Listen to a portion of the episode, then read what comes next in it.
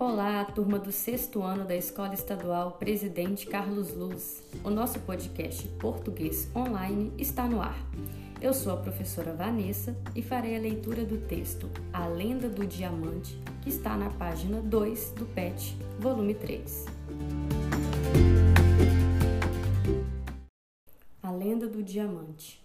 Em um tempo atrás, na região centro-oeste, vivia à beira de um rio uma tribo indígena e dela fazia parte um casal de índios muito feliz, que a paixão se destacava entre todos os outros casais.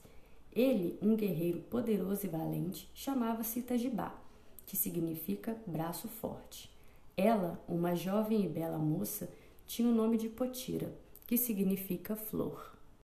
Viviam tranquilamente felizes, até sua tribo ser atacada e ser anunciada uma guerra. Itajibá teve que acompanhar os outros guerreiros à luta contra o inimigo. Ao se despedirem, Potira não deixou cair uma só lágrima, mas seguiu, com um olhar muito triste, o marido que se afastava em sua canoa.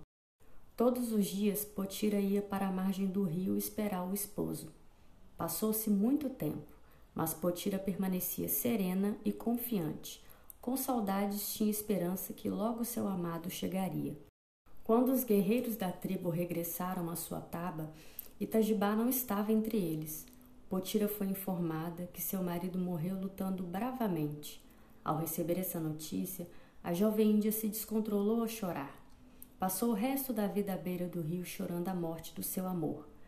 Tupã, o deus dos índios, ficou com dó e transformou as lágrimas de Potira em diamantes, que se misturaram com a areia do rio.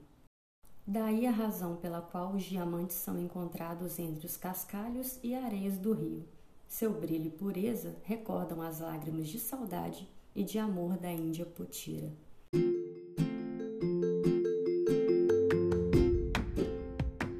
Eu espero que vocês tenham apreciado a leitura, pessoal. Cuidem-se e até o próximo episódio.